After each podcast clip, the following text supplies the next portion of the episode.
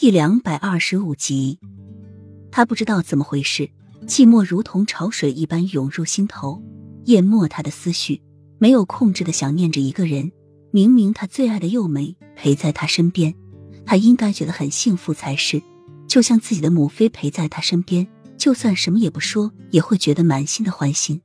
但是他为什么却觉得那么的寂寞，那么的需要一个人陪？午夜。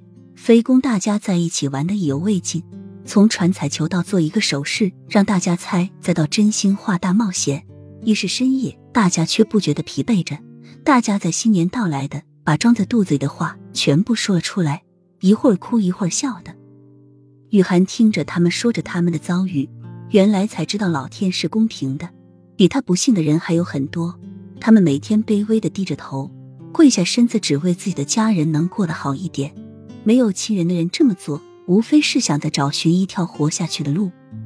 他们的经历，他们的遭遇，深深的震撼着雨涵的心。现在的他不知道要比他们要好多少。他们每天做那样的事，每天随时都有空挨主子骂，甚至突然降临的死亡，但是他们依然这样活着，不悲不喜。但是他呢，不用为肚子烦恼，不用为住行烦恼，可是却整天满面愁容的。如果不是他肚子里孩子一直让他支撑着，他不知道自己现在在哪里，会做出什么事情来。小西子说：“没有人爱他们，他们就要自己爱自己。越是在乎的人，就越容易失去。所以不要再卑微的为一个人活下去，只为自己而活，活出自己的精彩。对于那些不珍惜自己的人，最好的报复方式就是过得比他还要幸福。”齐盛瑞一次一次的伤他的心。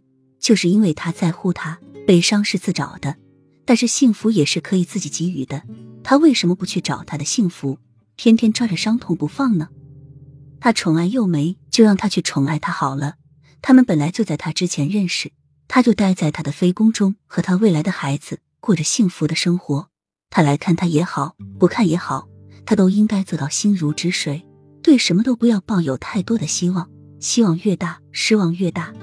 他之前就因为一直抱有他会公平对待的希望，才让自己如此的痛苦。那他就把希望降低点，